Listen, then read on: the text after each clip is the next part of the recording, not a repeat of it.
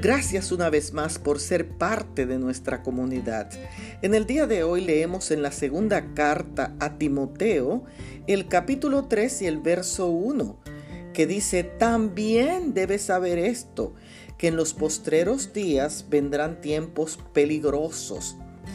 Cuando era adolescente experimenté una ruptura de relación con un noviecito de juventud y estaba con el corazón roto. Parecía que el mundo se derrumbaba a mi alrededor. Entonces le conté a mi abuelita Mercedes, quien con mucha dulzura me dijo, si confías en Jesús, Él va a solucionar todos tus problemas. La Biblia nos recuerda hombres y mujeres que también sintieron que se les rompía el corazón. ¿Qué pasó con Pablo? ¿Qué pasó con José? ¿O con Pedro? ¿Y con Ana? ¿Y con la tsunamita?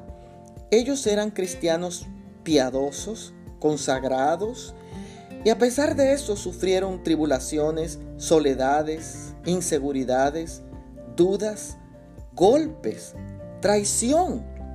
¿Y por qué será que la tragedia y el dolor golpea tanto a los cristianos como a los no cristianos?